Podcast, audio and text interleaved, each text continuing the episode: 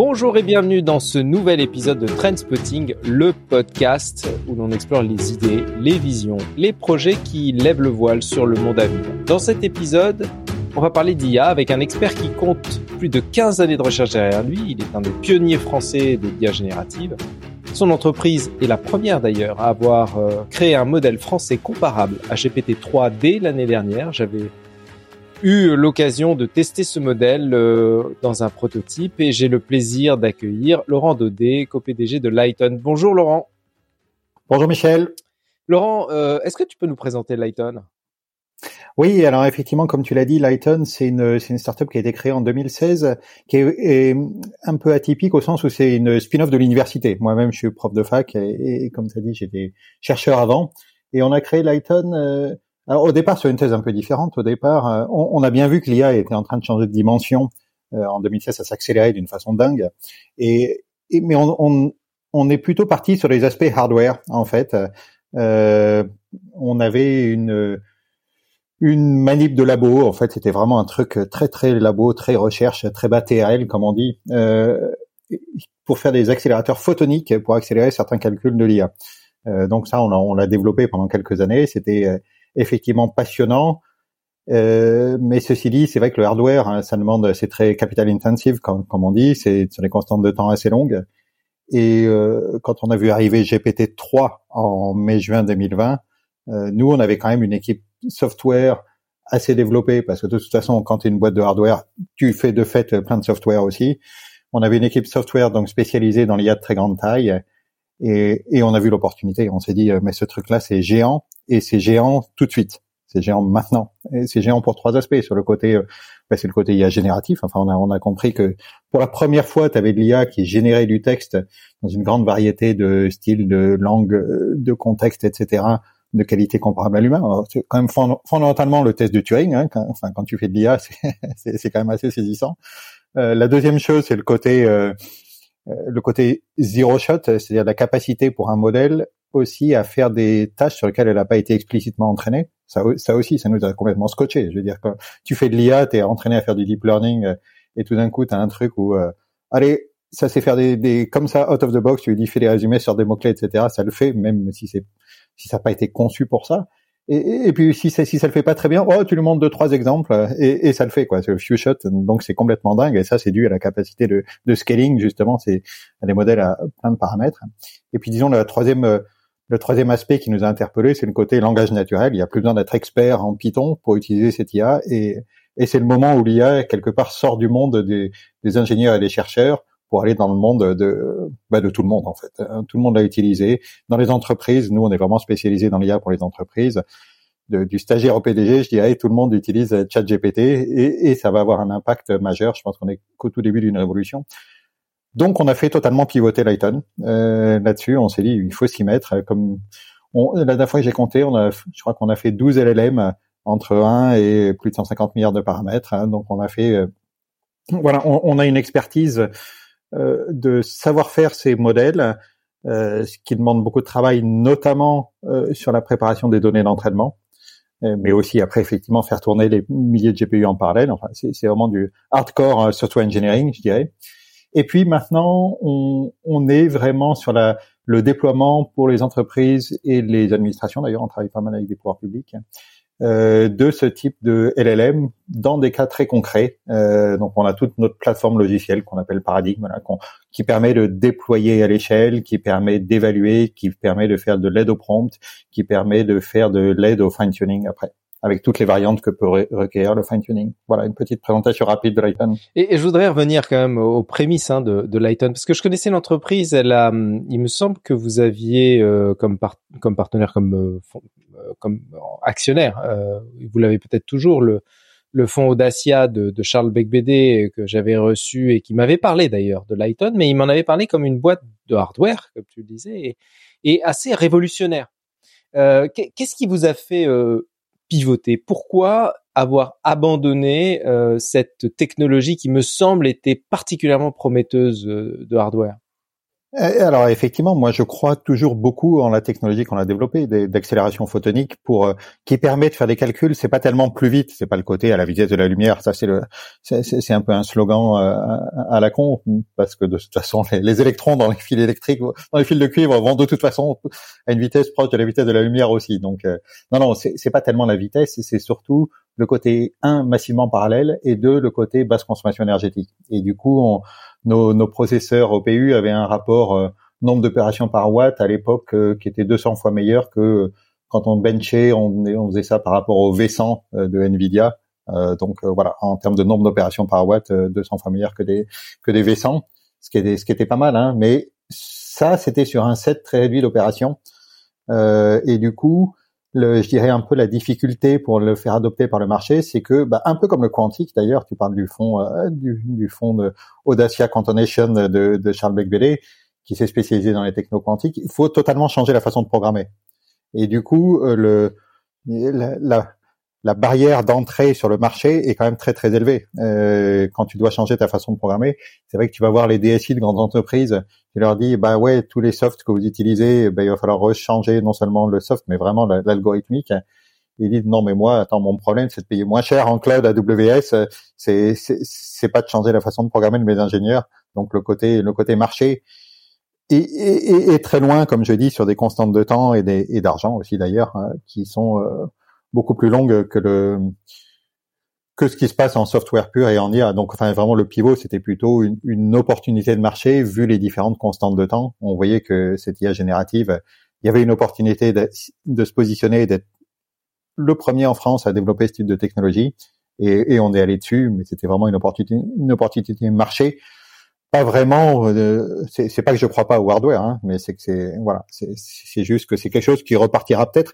Et je pense que d'ailleurs le, le fait d'avoir euh, de venir du hardware, ça nous donne aussi une sensibilité particulière par rapport à, enfin quand même le le compute, c'est le nerf de la guerre des LLM. Hein, euh, je veux dire, c'est ça aussi. Et je pense que ça nous donne aussi une voilà, peut-être une culture un peu particulière euh, par rapport à des gens qui sont juste des purs, purs software engineers. J'avais euh, eu l'occasion de tester votre tout premier modèle euh, il y a maintenant un peu plus d'un an. il était alors pas tout à fait comparable de ce que faisait OpenAI, mais, mais on sentait qu'il y avait quand même beaucoup de potentiel derrière les travaux que vous meniez et vous aviez beaucoup d'avance. Hein. Pour moi, vous êtes les premiers acteurs français à avoir déployé un modèle qui qui était potentiellement utilisable par des entreprises. Et aujourd'hui, vous sortez un nouveau modèle, Alfred 2, qui a un certain nombre de particularités. Déjà, il est plus léger que beaucoup de modèles, parce que je crois qu'il est à 40 milliards de paramètres. Euh, mais en même temps, il atteint de très bonnes performances. Est-ce que tu peux nous en parler? Oui, alors effectivement, on vient de sortir euh, bah, vendredi, hein, il, y a, il, y a, vraiment euh, deux jours, euh, on vient de sortir euh, notre modèle Alfred 2. Alors sur, on peut le trouver sur Hugging Face. C'est Alfred 1023 euh, de, de, la date de la date à laquelle on a fini l'entraînement. Alfred 2, c'est un modèle qui est un modèle fine-tuné à partir de Falcon 40. donc effectivement 40 milliards de paramètres. Pour nous, 40 milliards de paramètres, c'est le meilleur trade-off entre des performances. vraiment, c'est vrai qu'à 40 milliards de paramètres, tu arrives à avoir des performances sur certaines tâches, hein, c'est toujours très difficile de benchmarker, mais sur certaines tâches similaires à du euh, GPT 3.5 Instruct par exemple, euh, donc c'est quand même de très très bonnes performances. Et puis le côté d'être déployable euh, en pratique, comme je te dis, nous on est on essaie de d'être vraiment sur le côté utilisation en pratique par les entreprises et les administrations. Et voilà, 40 milliards de paramètres. Bon, il te faut deux belles GPU et tu arrives à avoir un très bon throughput avec ça. Euh, donc tu peux avoir des dizaines d'utilisateurs simultanés concurrents qui vont faire des requêtes sur ton modèle avec un avec un assez bon débit et une assez bonne latence. Si on prend euh, si on prend quelques secondes pour essayer de bien comprendre comment les entreprises peuvent l'utiliser, est-ce que tu peux nous décrire la configuration idéale euh, qu'une PME par exemple peut déployer sur un, un space de Hugging Face pour pouvoir utiliser ce modèle? Oui, alors effectivement, euh, Alfred 2 aussi, on, l'a vraiment pensé euh, pour les systèmes type les systèmes RAG, Retrieval Augmented Generation, qui est vraiment le côté euh, chat avec un, corpus documentaire. Tu as, un ensemble de documents et, tu peux poser des questions en langage naturel. il va te ressortir euh, les quelques documents qui parlent de de la question que tu as posée et puis il va se mettre en forme la réponse. Donc ça c'est vraiment l'objectif sur lequel on a fait tout le tout le fine tuning de euh, de Falcon pour faire du des systèmes RAG avec notamment du RLHF Reinforcement Learning by Human Feedback. Euh, la, la, configuration pour mettre en place un tel système RAG, il te faut euh, deux GPU euh, de type A100 ou H100. Alors il y a aussi des A40 ou A10, etc. Mais en gros, il te faut deux belles GPU euh, qui ont chacune des 80 gigas de 80 gigas de RAM. Et puis après, si tu veux faire des embeddings, tu as besoin d'une petite GPU en plus. Mais en gros, voilà, il faut quand même un, un, serveur, un serveur correct. Hein. et mais à partir de ça, tu peux quand même avoir, comme je disais, plusieurs dizaines, voire plusieurs centaines d'utilisateurs en concurrent. Donc euh, tout à fait déployable par une entreprise, euh, sachant que sur Hugging Face, ce type de configuration va coûter quelques milliers d'euros par mois s'il l'utilise en permanence. Oui, voilà, c'est ça, ouais. D'accord. Donc ça, ça évite d'avoir ces données qui circulent euh, sur, par exemple, les serveurs d'OpenAI. S'ils choisissent de les déployer sur des serveurs type AWS en Europe, on est RGPD compliant. C'est ça. Donc nous, euh, à, Lighton, notre philosophie dès le départ, c'est d'être totalement agnostique euh, à, l'infrastructure de nos clients. On va s'adapter à l'infrastructure de nos clients. Euh, notre cible, c'est c'est pas tellement les PME, c'est plutôt les grands groupes, hein. et, on leur demande exactement par rapport vous à vos contraintes, au type de documents que vous voulez traiter, sur quel type d'infrastructure vous voulez qu'on se mette. Et, donc on leur donne les spécifications, mais maintenant ce qui est ce qui est bien, c'est que les clouds français commence à avoir ce type de GPU. On peut avoir euh, des clouds qui sont effectivement euh, avec toutes les certifications euh, Secnum Cloud par exemple euh, chez Outscale ou ou du on, on, a un partenariat avec OVH par exemple ou en gros tout le et, Scaleway a lancé beaucoup de une grosse initiative la semaine dernière. Donc c'est ce qui est intéressant c'est que maintenant quand on est une entreprise française, on peut déployer ce type de modèle qui est vraiment à l'état de l'art, de façon à ce que leurs données ne sortent pas de leur serveur d'une façon totalement sécurisée et avec encore la, la data governance, la gouvernance de données qui est celle de l'entreprise. L'entreprise n'a pas à s'adapter à à la gouvernance de données du provider de LLM, mais c'est l'inverse. Après, euh, évidemment, si on compare avec la puissance euh, du leader, hein, autrement dit euh, OpenAI, et les derniers outils qu'ils ont sortis, les fameux GPT, GPTs qui permettent de créer ce que tu disais, des racks, c'est-à-dire des espaces dans lesquels on peut connecter nos bases de données ou des documents et pouvoir les interroger avec toute la puissance de ChatGPT, c'est-à-dire générer des images, lire des images, potentiellement euh, générer du code, euh, analyser euh, de la data. On en on en est, on n'en est pas encore là avec avec Alfred 2. Où, où est-ce que vous vous arrêtez et quels sont vos projets par rapport à, ce grand concurrent qui est OpenAI? Je pense que tu as, totalement raison. C'est-à-dire pour les, les, les, entreprises, finalement, elles ont elles ont un choix stratégique à faire. Soit elles vont avec, comme tu dis, le leader du marché qui, qui a toujours un coup d'avance, qui est OpenAI, euh, si, ils ont des modèles super, enfin ils ont, ils arrêtent pas d'innover. C'est de, de fait absolument incroyable ce qui euh, tout le temps. Mais c'est des systèmes fermés et c'est des systèmes, tu, enfin tu sais pas ce qu'il y a dedans, tu sais pas comment c'est fait. Euh, et puis c'est des systèmes que tu peux déployer peut-être sur des tenants privés euh, Microsoft Azure, mais encore euh, avec des fonctionnalités de fine tuning assez limitées. Mais sinon, effectivement, tu vas, de toute façon, tu vas mettre tes données sur un cloud qui est euh, soumis au Cloud Act, etc. Et donc voilà, ça c'est un choix qui se défend. Tu, vas avec euh, celui qui fait, euh, qui, est, qui, est, leader du marché, mais tu es dans un système black box et tu es totalement dépendant économiquement, technologiquement, etc. L'extrême opposé, c'est de dire, je vais tout open, prendre que des modèles open source. Tu peux prendre Alfred 2 ou plein d'autres modèles, les, les, modèles de Mistral ou de, les modèles Lama, peu importe. Tu open source tout, mais dans ce cas-là, pareil, ça va tellement vite que tu as intérêt à avoir une super équipe d'ingénieurs. Euh, si tu as des super geeks chez toi, ok, pas de problème, tu, tu sauras très bien faire, tu internaliseras tout et, et, et, ça sera ça sera très bien, tu auras la maîtrise technologique, mais ça te demande un investissement euh, humain euh, assez conséquent. Nous, à Lighton, on est plutôt dans une situation intermédiaire en disant, on a un cœur open source, qui est nos, nos modèles Alfred, on, on l'open source, mais si tu veux, c'est un peu la, moi, je prends toujours la métaphore de l'automobile. C'est le, le, le, LLM, c'est le moteur de la bagnole. Toi, ce que tu veux, c'est un service de transport pour aller du point A au point B. Euh, donc voilà, tu as, le moteur qui est open sourcé. Nous, on propose avec notre environnement tout un ensemble de briques logicielles euh, qui te permettent euh, de le déployer à l'échelle euh, avec des capacités vraiment d'aller en production, euh, de gérer les utilisateurs, de gérer les droits, de d'aider au prompt, euh, de faire des systèmes RAG, mais vraiment clé en main aussi et, et customisables euh, à volonté, et puis d'aller sur toutes les variantes de fine-tuning aussi. Euh, donc voilà, nous ce qu'on propose, c'est une sorte d'intermédiaire entre ce modèle euh, totalement open source et le modèle totalement propriétaire, en disant euh, accélère, ne réinvente pas la roue, prends des briques logicielles que nous on a développées et tu peux avoir un système qui soit beaucoup plus customisable euh, à, tes, à tes besoins. Donc effectivement, tu as raison de dire que oui, les, les, les derniers systèmes euh, développés par OpenAI savent faire plein de trucs. Ceci dit, euh, ce qu'on ce qu'on sait faire répond à une très très grande majorité des besoins exprimés par les entreprises. Si on devait comparer Alfred 2 et Mistral 7B, comment est-ce que vous situeriez les, les deux ces deux concurrents? Après, comme je dis, c'est très difficile c'est très difficile d'être euh, de dire de faire des généralités sur les benchmarks. Il faut regarder vraiment cas d'usage par cas d'usage.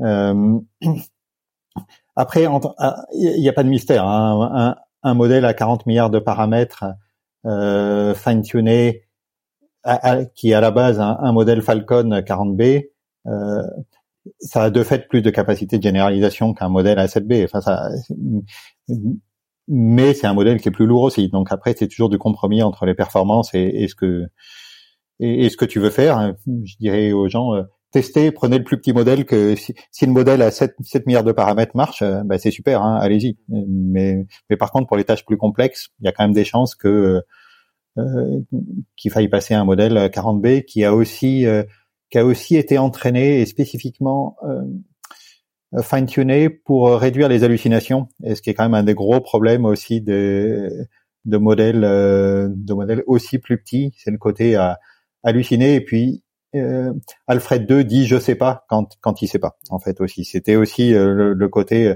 il va pas essayer de t'embrouiller quand tu lui poses des questions sur un, dans un système RAG quand le, quand la réponse n'est pas dans la base documentaire il il le dit.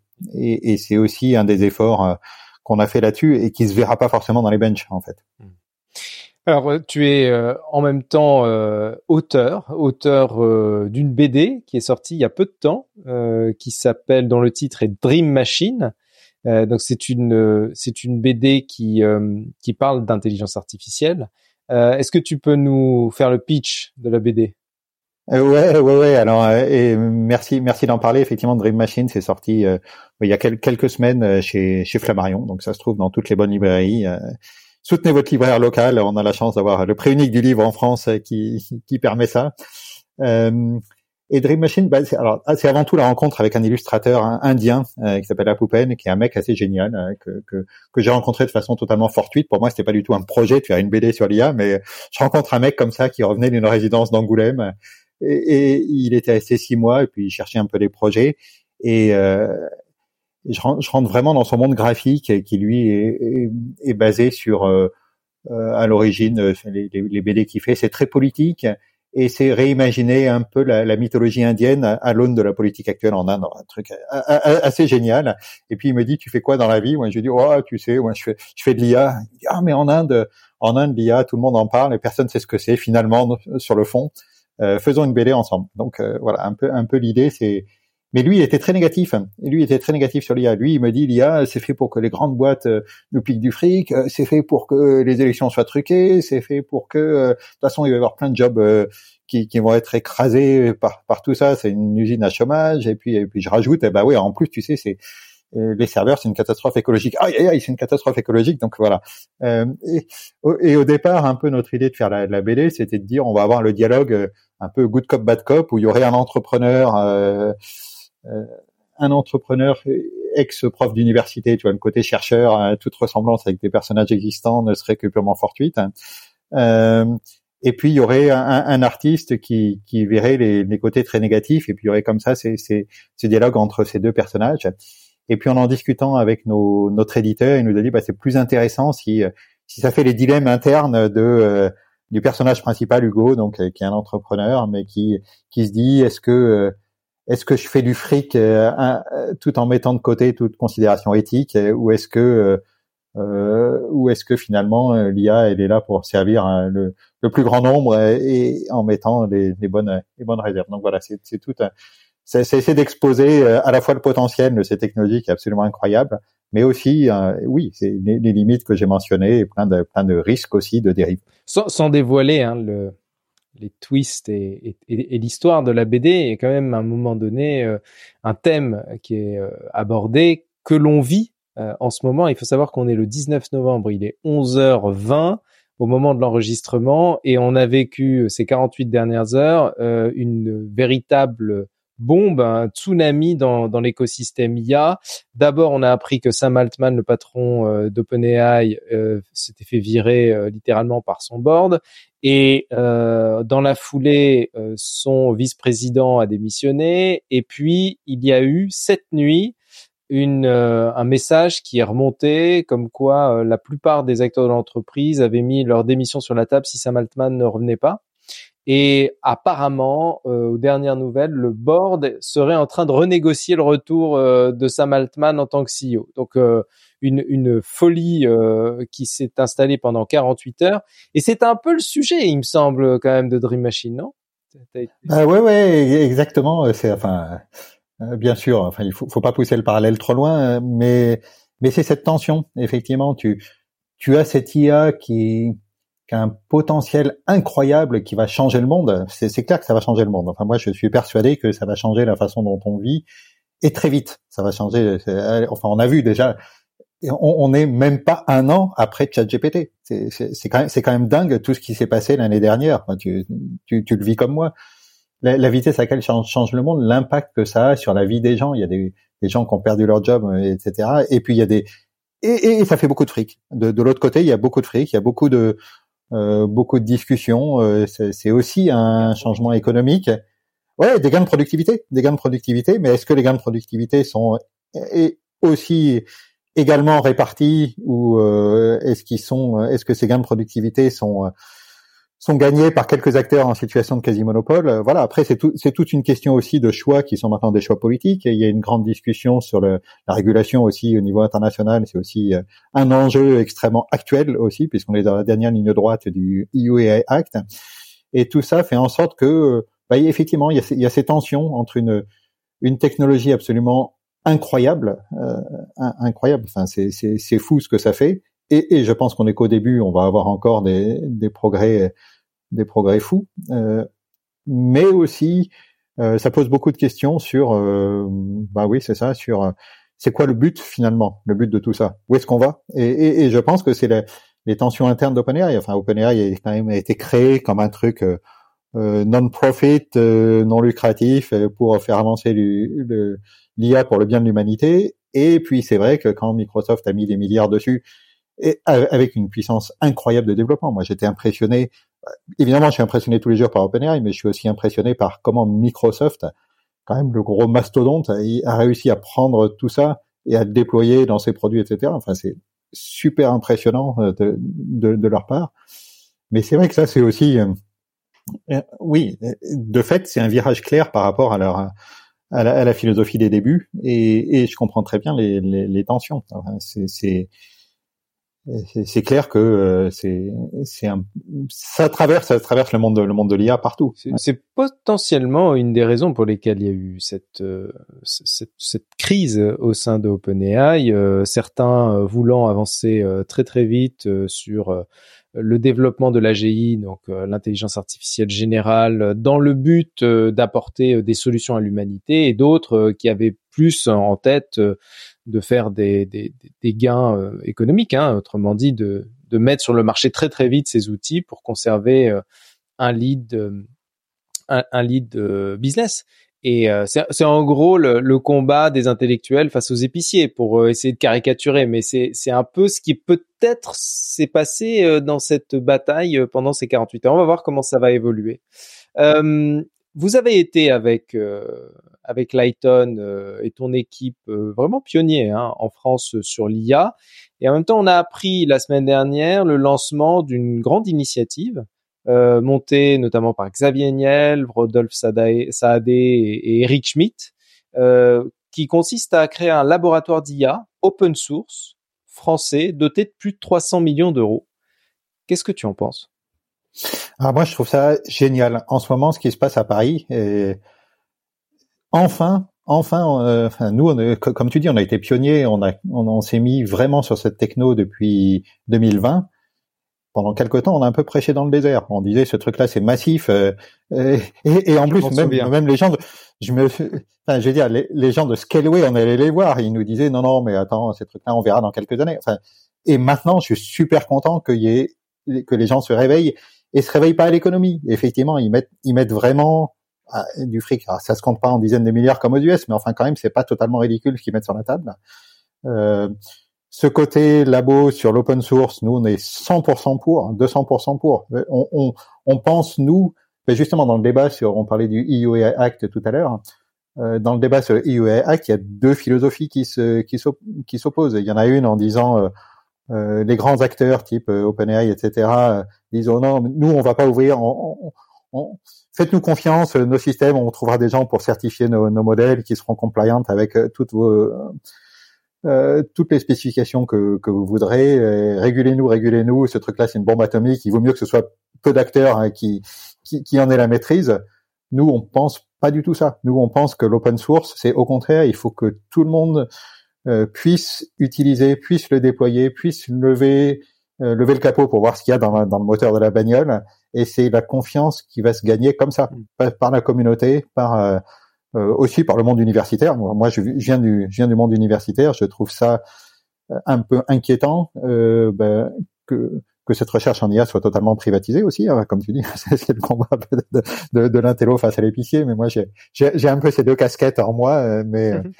mais, mais, mais, je pense que le, le côté open source en tout cas est super bon pour tout le monde et, et que ça se passe en France, que, avec plein d'initiatives qui se montent euh, autour de autour de l'open source, je trouve ça une super une super initiative. Il y a, il y a une, c'est vraiment une très grande chance hein, d'avoir euh, pris le lead hein, de l'open source euh, en France, parce que je pense qu'on on est leader hein, sur le domaine, ne serait-ce que par la présence de Yann Lequin au, dans, dans Meta, hein, qui est un fervent défenseur de l'open source et, et qui est aujourd'hui clairement celui qui est le plus avancé hein, sur les modèles open source avec euh, avec Lama 2.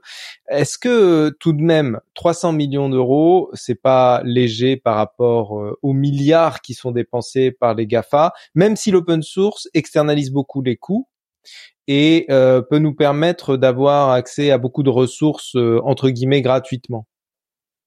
Oui, bah, d'abord, on, on, va voir, hein, mais 300 millions, c'est c'est ce qui est mis pour démarrer. Après, on, on, verra, on verra comment ça se comment ça se fait sur le sur le long terme.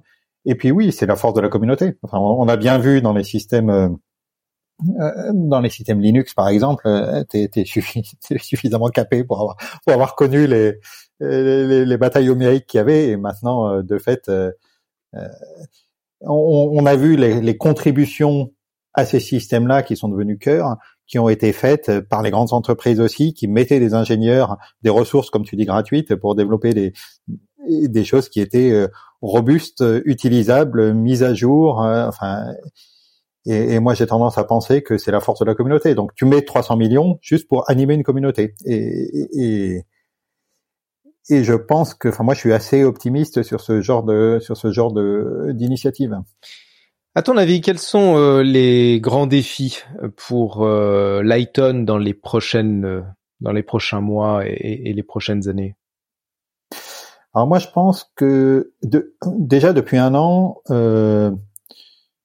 depuis qu'il y a eu ChatGPT, en quelques mois, on a vu déjà beaucoup de le, marché gagnait beaucoup en maturité. Et quand les gens venaient nous voir, déjà quand on quand on parlait, comme je disais, quand on parlait aux gens de, ces grands modèles de langage avant ChatGPT, les gens nous disaient oui oui c'est très bien, on verra plus tard, ok. Après ChatGPT au printemps dernier, les gens disaient ah ce truc là, euh, ça a l'air génial, mais qu'est-ce que je peux faire avec Et maintenant, les, les acteurs, les grands groupes euh, nous disent on, ce truc là, on l'a essayé dans tel cas d'usage, tel cas d'usage, tel cas d'usage on a essayé ChatGPT, etc. Alors, ça marche chez nous, mais on peut pas le déployer à l'échelle euh, parce que ChatGPT, toutes les raisons qu'on a qu'on a mentionnées, euh, mes données, il faut qu'elles restent sur les serveurs, sur mes serveurs. Est-ce que tu peux me déployer un système RAG euh, ou est-ce que tu peux me faire ça? Et, et, maintenant, donc, les gens arrivent avec des besoins précis auxquels on peut répondre très vite. Et, et maintenant, j'ai, j'ai plutôt un bon problème d'entrepreneur, hein, au sens où j'ai j'ai un problème où les gens viennent me voir et, et, et, il faut que je que j'arrive à scaler moi ma, ma, bande passante par rapport à toutes les demandes entrantes, ce qui est voilà, ce qui est ce qui est assez génial. Il faut monter un système de partenariat avec ton propre écosystème de développeurs. Oui, oui, oui, exactement. Euh, mais c'est c'est c'est ce à quoi on, on s'emploie, c'est trouver les bons partenariats effectivement sur les développeurs, sur les sur les cloud providers aussi, comme on dit, on est on essaie d'être euh, totalement agnostique, donc on a des partenariats avec pas mal de gens, euh, ça, ça c'est bien, pas des partenariats exclusifs. Et puis euh, effectivement continuer à accompagner nos clients euh, pour essayer de bien, surtout d'être quantitatif, mesurer.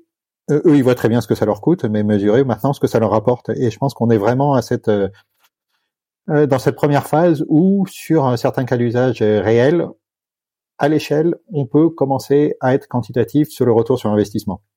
Donc, pour voir que ça fait, dans certains cas d'usage, ça fait gagner 10, 20, 30, 50%, ou voire beaucoup plus.